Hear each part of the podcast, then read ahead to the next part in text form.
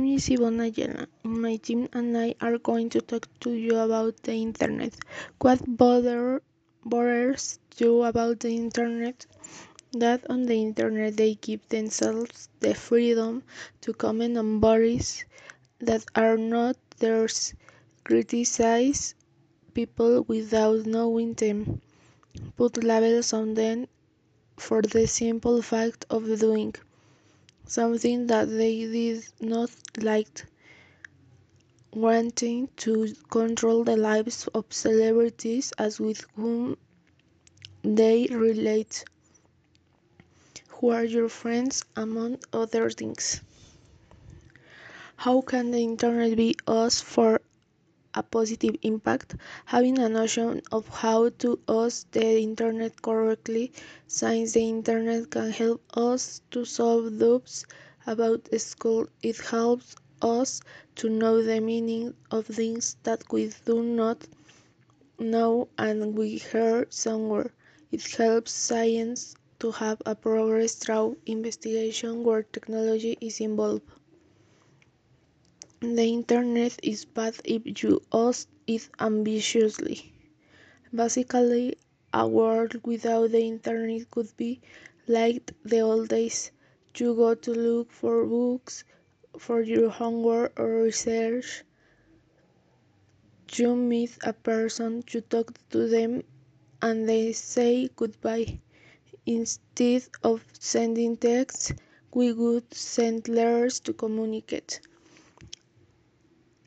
Thanks for listening to our podcast. Have a nice day, guys.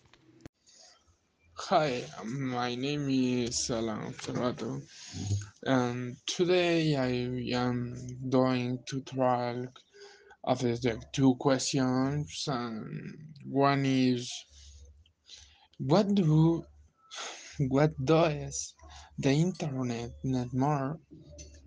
Um, it never and the connection point and more security in some sections, some short dwellings, apps, and etc.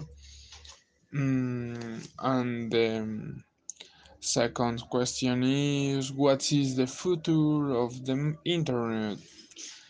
In the future, every some hours what's which one train will increase in the future and we will start to see internet capability in more devices and products. And network coverage will increase. Whilst networks will add as the money accept point for more debris I and what do you think? How will life as we know it be different without the internet? Well, the life will be very different because the majority instrument and tools in the house and work use internet. In the present, this called the technology of the things and used this technology to the life more easy. Do you take internet for granted? No. I'm considering myself person who does not need the internet in the daily life that older person. I think I be happy do the activities that have an internet. For example, run, swim, play sports, play musical instruments, and walk in the park. It's so relaxing.